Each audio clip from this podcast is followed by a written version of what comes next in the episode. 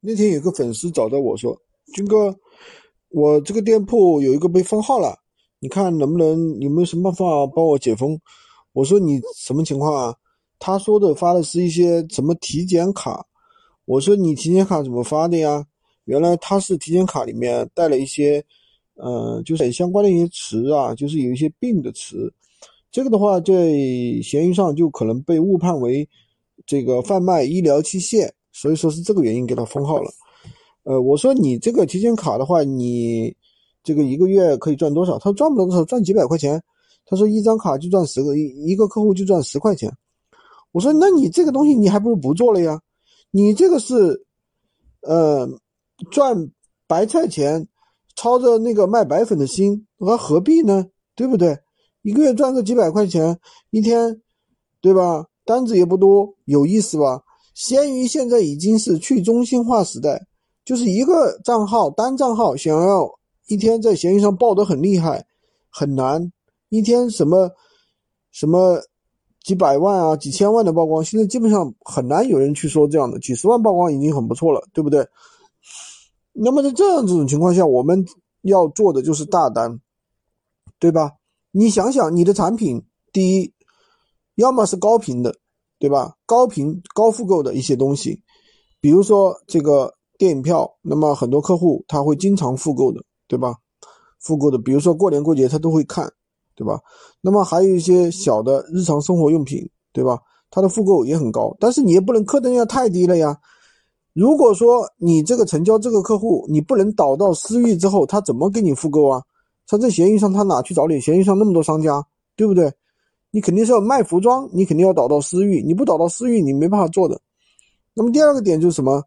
我们去做这些东西的时候，我们就做这种高客单价的，其实也是可以的呀，对吧？我们最近开发了很多的高客单价的商品，虽然说高客单价商品的销售没有像低客单价、低客单价的，比如说啊一百甚至是五十那样的那么容易。哎，我正在跟大家聊天，刚刚有个客户又跟我自己拍下了。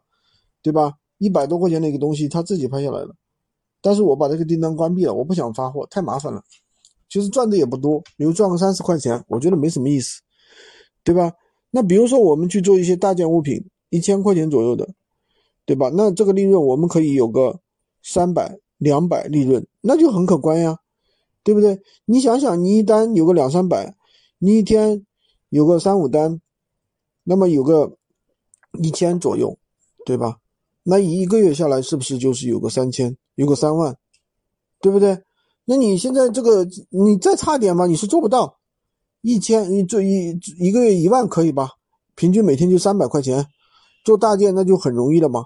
做大件不需要很多单啊，当然做大件有很多的一些技巧在里面，对不对？不像做小件，就好像就好像你做过小学生，你去做点简单的容易工作，一一个月赚个四五千。进厂打螺丝很容易，但是你要，对吧？去干一些大事业，比如说一个月赚个三万就没那么容易，对吧？这是同样的道理，赚三万肯定比赚四五千肯定难度要大一些，这是很正常的。但是我们为了赚更多的钱，我们为了达到我们的目标，那我们肯定是要往高处走啊，对吧？提高我们的客单价，提高我们的沟通技能，提高我们的运营技巧。才能赚到更多的钱，所以说很多人为什么赚不到钱，就是因为他的目光太小，他不会去学习，他不会去克服自己的一些惰性，他总做做习惯了，他觉得哎这个很容易做呀，这个很容易做，你那个虽然是赚钱，但是我做不来呀，很难做啊，对不对？所以说，人还是要改变自己的思维，改变自己的，扩展自己赚钱的一个财商思维。今天就跟大家讲这么多，喜欢军哥的可以关注我，订阅我的专辑，当然也可以加我的微，在我头像旁边获取闲鱼快速上手笔记。